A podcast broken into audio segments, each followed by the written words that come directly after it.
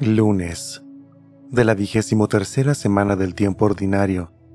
Evangelio según San Lucas, capítulo 6, versículos del 6 al 11. Un sábado Jesús entró en la sinagoga y se puso a enseñar. Había ahí un hombre que tenía la mano derecha paralizada. Los escribas y fariseos estaban acechando a Jesús para ver si curaba en sábado y tener así de qué acusarlo. Pero Jesús, conociendo sus intenciones, le dijo al hombre de la mano paralizada, Levántate y ponte ahí en medio. El hombre se levantó y se puso en medio.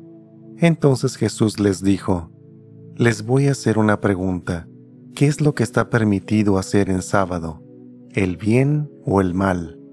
¿Salvar una vida o acabar con ella? Y después de recorrer con la vista todos los presentes, le dijo al hombre, extiende la mano. Él la extendió y quedó curado. Los escribas y fariseos se pusieron furiosos y discutían entre sí lo que le iban a hacer a Jesús. Palabra del Señor.